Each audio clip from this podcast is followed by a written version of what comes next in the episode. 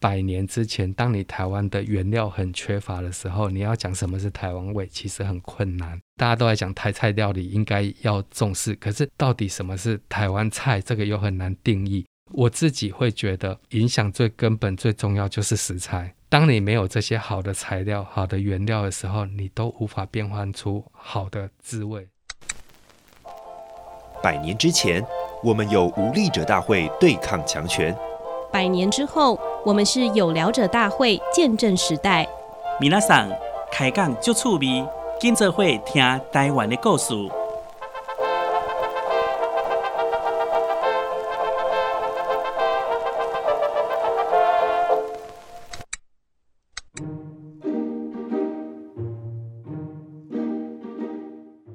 Hello，大家好，我是本日大会总召陈玉婷，欢迎收听由台湾新文化运动纪念馆发起的有聊者大会。那今天呢，要来跟听众朋友们聊聊的是关于食物哦，听了都饿了，对不对？其实呢，在一百年前，文协青年呢，他去日本参加了台湾议会设置请愿运动的时候，他们非常喜欢去一间叫做高铁木社的咖啡馆开会跟用餐。那在当时的文协成员黄望成的日记里面，其实也有写到说自己非常喜欢和朋友去时尚的西餐厅吃咖喱饭、喝下午茶。那在二零二一年的台湾新文化运动纪念馆的馆刊当中的挂号。这一系列的杂志当中呢，资深美食记者陈志东老师他写了这么一篇关于咖喱的文章哦。那今天这集节目呢，就要让大家饿肚子一下了。我们赶快先来跟陈志东老师一起聊聊，从百年前开始吃咖喱，其实也是一件非常潮流的事情哦。Hello，老师。 Hello，玉婷好。嗨，老师，老师你自己是美食记者，老师你自己本身喜欢吃咖喱吗？还好，哎、 我以为你这也样回很答喜会不会欢，太直 接？还好是吗？那你自己对喜欢加在一起吃还是分开吃呢一？定要分开。啊， 为什么？对，呃，这个话题不止台湾讨论过，在日本也曾经讨论过，在他们戏剧里面也讨论过，，对到处都讨论过 对，然后他们都会觉得混在一起吃的人就像小孩子一样，很恶心吗？ 对，然后呃分开吃的人，他们就会觉得分开吃的人傲慢。不懂礼貌，哦，有的人会觉得说混在一起吃，它的咖喱滋味才能够深入那个饭里面，你才会每一口下去都会很有滋味。对，可是我自己喜欢分开吃，是因为我可以决定这一口我沾多一点，下一口我沾少一点，我吃起来就会有那种高低的节奏变 化，就是对吃咖喱要讲求自主性，讲究层次变化哦，，讲求对，层次，不要一下子就整个混在一起没这错样啊。，那听说其实台湾人吃咖喱的资历也不短，也是一百年前的事情差了。不多就日本人带来的。那一百年前为什么会有吃洋食，还有吃咖喱这样的饮食转变呢？其实台湾真的是受到日本很大的影响，就是整个饮食文化在那个时候就完全变了样。对，其实日本它自己本身也是在明治的时候，明治维新的时候受到非常大的变化。以前江户时代，他们基本上都是吃素，嗯，就不太吃肉。到末期开始有人会吃一些鹿肉，可是到了明治维新之后，他们就会觉得说吃牛肉你才能够长得又高又壮，你要吃牛肉，喝牛奶。对，那所以啊、呃那个时候就开始会有寿喜锅的出现，因为他们就牛肉会先炒过，然后有关东跟关西的吃法。那我们今天比较吃到的寿喜锅其实都是关西吃法，它就是先炒过，然后把酱油加进去，然后加一点味淋，让它对变得甜甜的，然后把牛肉下去涮一涮，然后沾一点蛋黄。这样子吃，诶果然非是常地美食好记吃者哎、你一讲我画面 都来了，突然很想去旁边吃寿喜又流锅。口水了对，其实因为台湾以前是农业社会，基本上对是不吃牛的。啊！对，那其实就是那个时候，日本他们其实受到西方文化很大的冲击，他们的对整个饮食文化就是在那个时候起了大变化。然后在明治维新，他们的饮食文化变化之后，大概二十多年，将近三十年的时候，甲午战争他们占领了台湾。嗯，当他们有了台湾之后，他们就把他们那时候学到的、觉得先进的、文明的饮食的东西，就带到台湾来了。对，对，所以台湾的饮食文化在那个时候就跟他们把很多的出去外国留学的建筑人才引进到台湾，水利工程的人引进到台湾，跟他们把好的食物引进到台湾，其实都是一样的道理。嗯，那所以台湾的饮食文化也是在那个阶段产生了非常大的变化。没错，那在那之前，台湾人其实吃就是吃得饱就好。你说从清朝开发一直到后来日据时代这一段时间，其实台湾人民普遍是过得很辛苦的。对，那你可以想想看，那时候的作物种类，稻米、玉米、地瓜，地瓜，水果可能就是龙眼、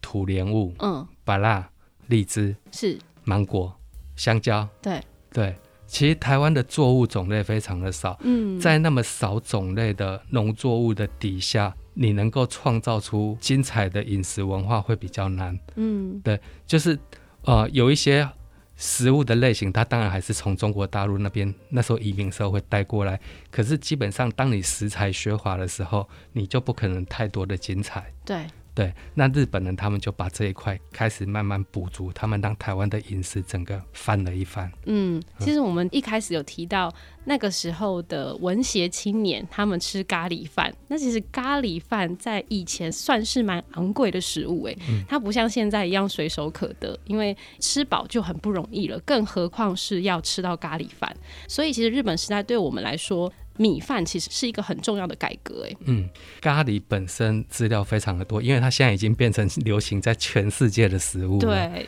对，它是一个非常传奇的东西，这个大家有兴趣可以讲。我今天比较想跟大家讲的是饭的部分，嗯，咖喱饭，饭的部分真的是才是真正影响到台湾，影响到现在，影响了上百年的东西。对，就是台湾以前米主要分三种，就是糯米、再来米、蓬莱米。对，糯米现在还是大家都很爱摸鸡，嗯，肉粽这些都是糯米做的。再来米就是，其实台湾以前只有再来米跟糯米，我们没有没有蓬莱。米，那再来米就是我们现在去吃那个蛙粿、嗯，米苔吧，就是这些都是用再来米去做的。对，再来米如你如果想吃，你就去吃那个印度米跟泰国米，他们就是再来米。就是比较长的那一种，比较长，没有粘性，嗯没有弹性，嗯也没有什么水分，吃起来干干的。对，这种东西，我们现在觉得它磨粉来做这些米粉，这些都非常好。可是你想想看，把这种饭去淋咖喱，会不会好 吃？就是东南亚风味的咖喱。你就会觉得少一点东西。我们台湾人现在都习惯吃这一种蓬莱米这种东西，可是蓬莱米要到台湾来，它其实是很辛苦的一个过程。嗯，因为台湾的气候比较炎热，他们一开始拿了蓬莱米种，其实现在全世界啊，大概百分之八十的人都吃再来米，一直到现在吃蓬莱米的就是就只有日本、哇韩国、台湾、中国一些地方，嗯，对，其他都还是吃再来米。那那个时候要把再来米引到台湾的时候，种不起来，因为它就是很容易就太热了。嗯，对，那所以他们后来就想说要怎么样去培育它，后来就选了台北的竹子湖、对阳明山的竹子湖，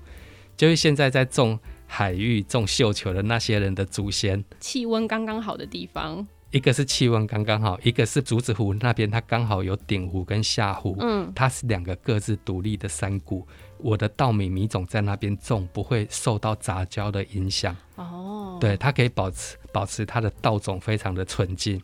对，所以日本人就在那边试种，种了之后就发现，哎、种起来种得很好。对，像我们现在在讲一九二零年的时候，新文化运动，米食也大概就是那个时候开始改变。他们是在一九二三年在那边试种出的蓬莱米。嗯，对，那之后他们就，我就听那些种海域的人在讲，嗯他们说他们以前祖先啊，就是要去种蓬莱米，种好之后，以前没有道路，他们对要扛扛到现在的湖田国小那边，大概走三四公里，一袋大概就是一百斤，嗯，然后扛到。湖田国小交给日本人，然后日本人会发还一百二十斤的再来米给他，啊就是他可以赚到二十斤米。那个时候，竹子湖的蓬莱米是哦做稻米种、种子，哦，所以你都看到它会那边会有一个名称写原种田，嗯，就是它当种子，再到桃园到培育出来之后新竹分发到其他的县市，这样，对，到其他县市种，然后其他县市种出来之后，他们又再用那一个当母猪，嗯再继续去试验，再去适合当地气候的米种，嗯，然后就这样子整个不停的试验，然后到现在台湾的米食非常的多样，对，然后而且有一个刚好也是一九二零年代有一个很大的转变，就是迦南大军，嗯，它刚好也是一九二零年开始兴建，没错，对就是硬体的完备，然后 让我们的饮食文化跟着改变。那其实讲到米，在日治时期还有一个蛮重要的事件，就是二零事件。哈那时候其实就是因为米跟糖有一些冲突，因为有些农民他们可能是一开始是种糖，可是因为米的价格抬高了，什么这个米糖相克，大家可以去参考一下柯志明老师的书籍。啊，那像这部分，它其实也是影响台湾的饮食文化很大的一个重点，对不对？糖糖嗯是一个很重要的事情。我不知道大家有没有想过，就是以前日本人在没有台湾之前，他们怎么吃甜这件事情？怎么吃甜这件事情，对他们如果想要吃甜的东西，那个糖要从哪里来？是不是也还是都是从呃一些作物上面提炼出来的？对，像我们台湾人其实是幸福的，我们要吃糖，我们就想说就甘甘蔗蔗来咬一下，对摇一下， 吸或收者糖是分。或是榨汁，然后去煮它对就有糖了。对，可是当你在温带的时候，你没有甘蔗这个作物，你的嗯糖要怎么来？我就是几年前去日本新系那边有一个四百年的糖果店，嗯，它已经传到现在已经十几代了，四百年，我觉得好厉害啊！对对对，对，然后他们就是专门卖糖的， 嗯，然后他那里面有介绍说，以前的日本人怎么吃糖，他们吃的其实不叫糖，他们把它叫做饴，嗯就是一左个边食物的食，啊、然后怡然自得右边的那个，哎、这个台，对对，就是那个对怡，那个饴饴就是比较不甜的糖。嗯，他们那个饴的来源是你用小米去让它发酵，然后把它要变成酒的那个过程。嗯，当你淀粉转化之后，你就会产生甜分。对，对他们把那个甜分抽出来，然后做成糖。第一个是从小米粒米从这边地方提炼，然后第二个就是从甜菜根，第三个就是蜂蜜，嗯，对，再还有一些其他作物。所以以前日本人他们吃糖其实是很奢侈、很贵的一件事情。人家也是说，在台南人吃得起糖的，也是家里蛮有钱的，不所以是，还是吃糖文化 的感觉啊。其实我真真的觉得，就很多人会讲说台南是吃糖是没落贵族的回 忆，对我真的觉得不是那个样子。嗯，就是我之前帮公安局写一本江南平原的书的介绍，然后就去研究这一些历史。其实台湾人本来就吃甜，台湾的饮食习惯最早一定是从中国大陆那边传过来。那中国大陆他们在讲他们的饮食习惯就是西辣、嗯西边辣，四川那一边、对，冬酸，嗯，就是像贵州那一边是酸的，酸辣酸辣。南甜，南甜，福建这边就是甜的，北咸。嗯你去吃东北菜，你会咸的要死。嗯，对，西辣东酸，北对咸南甜南。甜，那你现在去福建、厦门这些地方，他们确实他们的餐饮也是甜的。嗯，那这个甜，它当时就随着移民移到台湾来了。那只是那个糖，那个甜比较不是蔗糖的甜，它比较是从食物淀粉里面慢慢熬熬出来的甜，或者是嗯凤梨的甜、甘草的甜。是，那任何一个饮食习惯，它会变得很普遍，大家都这样做，一定不是它很贵，嗯，而是它变得便宜。嗯，对，只有便宜大家才消费得起。是，日本以前他们的东西也不甜，整个日本最甜的地方是神户，嗯，因为蜂蜜蛋糕从那边来。 那为什么它会变得最甜？因为蔗糖从那边进口。对，对他们从印度进口蔗糖，早年，然后或者从中国进口蔗糖，都从神户上岸，然后所以神户的滋味特别甜，然后往下影响到关西地区。嗯，然后台湾是因为台南那一块江南平原为中心，然后就开始日本人来了，就广设糖厂，到处都是甜。对，所以当你有了这么多蔗糖之后，整个糖价在日本其实是降低的，嗯他们吃糖不再困难。嗯所以你看日本所有的食物，所有的甜点都超级甜，对他们就是让你配茶，嗯，可是他们也是因为糖变得便宜了，才有办法这样子大量的使用。嗯，那其实整个迦南平原那个时候糖也没有那么的昂贵，嗯，是之所以后来昂贵，是因为战争，然后所有的糖管制，它要做酒精变成战争物资，嗯，对，才才会大家觉得后来糖变得非常贵，非常难得。其实在大量生产的时候，它其实是变得便宜的。对，所以其实米跟糖这两种影响我们台湾从日治时期开始，我们的饮食文化整个开始慢慢的改变对到现在。那其实还有另外的呃一个项目，我觉得老师今天特别想要提的就是酒，因为酒对，因为其实好像蛮少人在呃讲饮食文化的部分的时候，特别是讲到那个时代提到酒这个饮食文化，但其实呃大家如果知道蒋渭水的历史的话，应该 有听过他有开过一间春风得意楼。那那个春风得意楼以前有招待过很多文协的成员，然后也是一个很重要的聚会的地方。他们那个时候也是有很多台湾菜啦，那但那个时候菜好像不是重点嘛，对不对？这个文化是重点。那谈谈这个酒好了，如果是酒类文化的话，老师，呃，我们那个时候的酒从日治时期开始，它又是带来一个什么样的改变呢？大家在讲那个那个年代的饮食文化，大家比较常讲的就是对，像火锅、寿喜锅，然后咖喱，对，然后酒家菜、鱿鱼、螺肉 蒜，对，然解后酒的解酒， 然后就但是很少提到酒的本身。嗯，其实台湾以前的酿酒技术并不好，就是那时候移民来的时候，他们就是用地瓜这一些东西、这些杂粮作物，然后去酿酒，然后或者是蒸馏它。对，那其实那个时候的酒品质并不好，然后再来就是原住民那一些，他们也有小米小米酒，所以那个时候其实台湾日据时代之前比较好的酒是红糟酒，就是红露酒、绍兴这一类的哦酒，，宜兰的现酒呢？对。就是从那个时候从那边过来是，那所以宜兰酒厂最早出名的其实就是红露酒。是，那日本人来了之后啊，他们喝不惯这些酒，嗯，所以他们开始会从日本本身进口酒，然后呃，我看到一个资料，就是说在那个一九二零年之前啊，他们开始引进日本酒到台湾，引进最多的是清酒。嗯，对，那他们那时候也尝试在台北现在的华山艺文中心那边盖台北酒厂是，然后主要就是生产清酒。嗯，对，然后到了民国八年的时候，在建国啤酒厂嗯。那边盖了啤酒，反而啤酒现在是大众的一个酒类文化，没错，反而不是清酒。清酒那个时候，因为台湾的也是温度的问题，嗯然后那时候技术没有那么好，那所以清酒比较不容易在台湾酿得好，对然后它慢慢就消失了。可是啤酒就保留下来了。对，那以前叫高沙啤酒厂，然后那个时候在台湾自己盖啤酒厂之前呢、啊他们也曾经从日本进口啤酒，那个啤酒品牌你一定也熟哎、 ，Sapporo，然 后不要朝日，不要这样讲的，麒好像麟我很爱喝酒 一样。其实哇这些都听过啦。对，其实这这些都是老酒厂是的百年老酒厂，然后其实都是那个年代一起过来影响到台嗯湾。然后其实这些饮食文化，其实我们平常比如说米，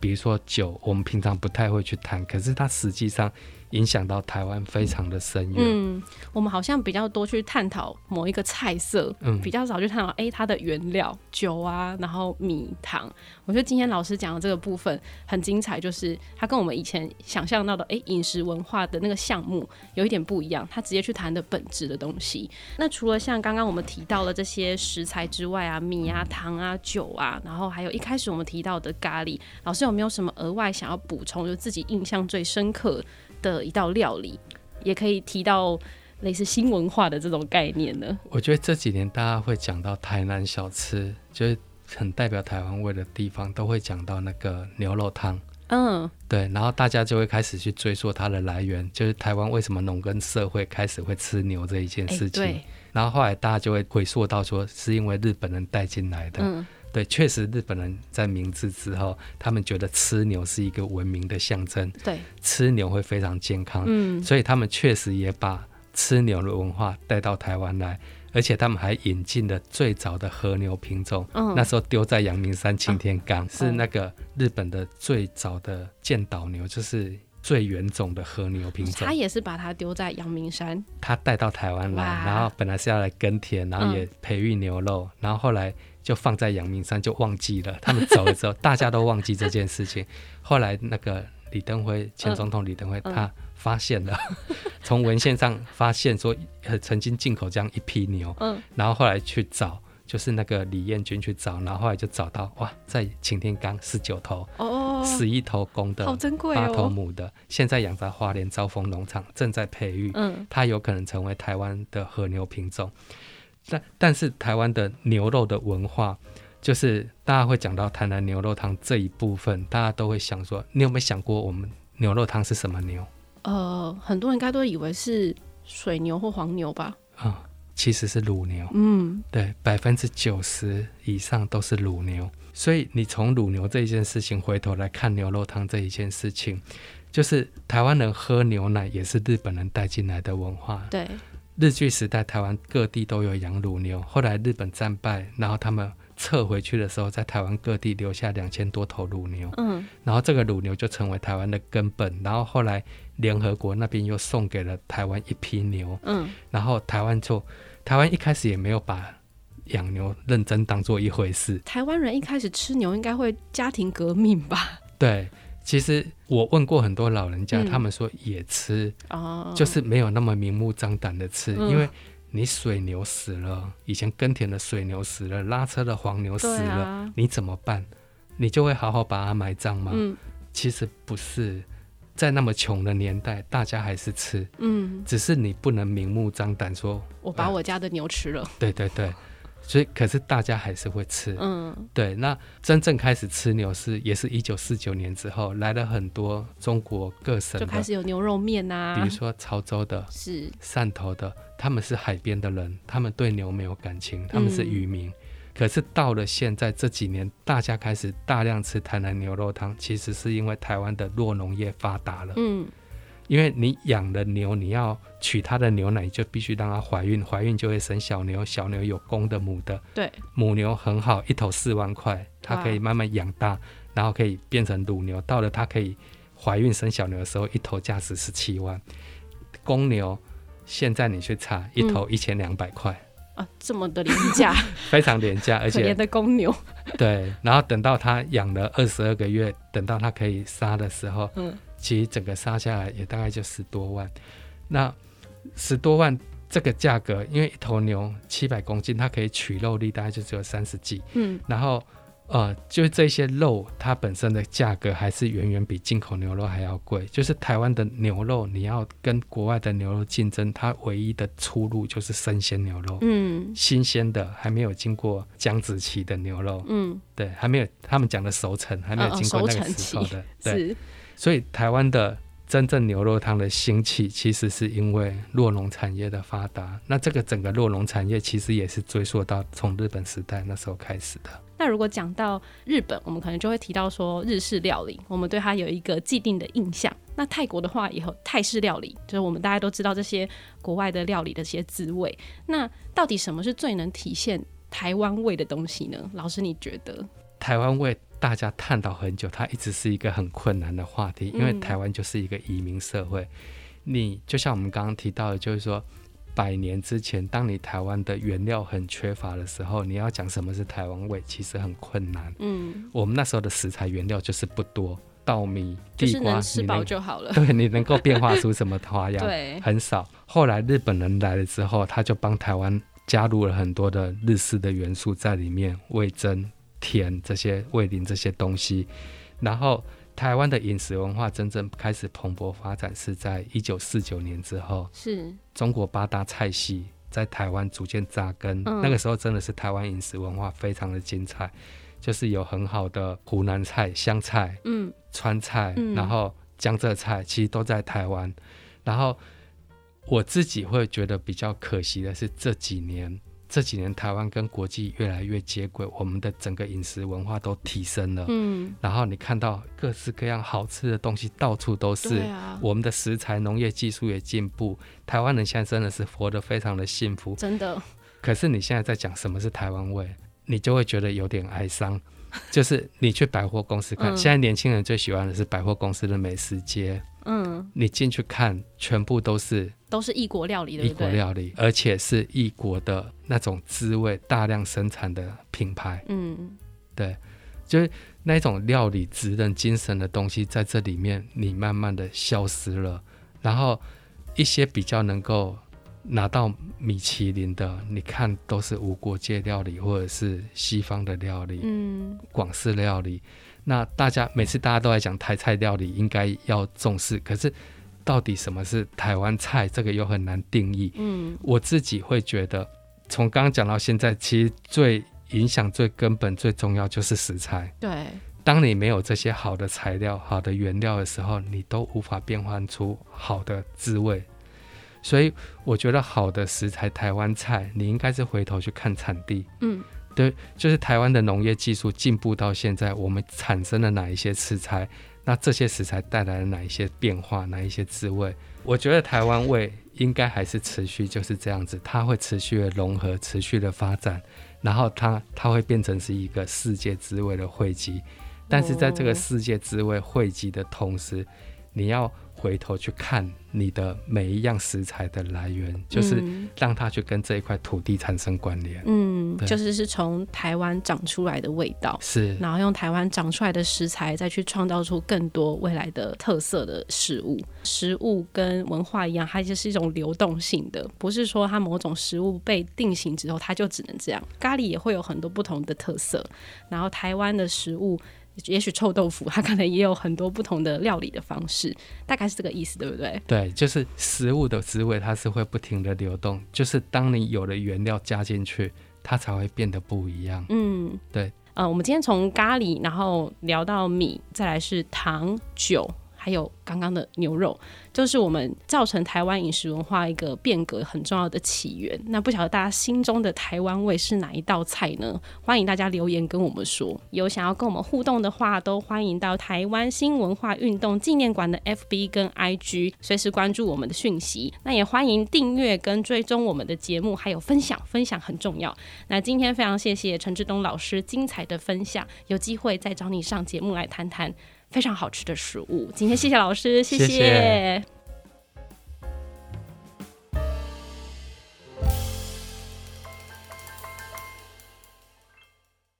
汕头人他们那时候在下南洋的时候，在那边学到了南洋的沙爹，然后把沙爹带回来，就衍生了沙茶酱，再把沙茶酱带到台湾来，就形成了沙茶牛肉炉。有一家人非常有头脑，他们就少了沙茶之后，就把它包装成品牌，变牛头牌沙茶酱对，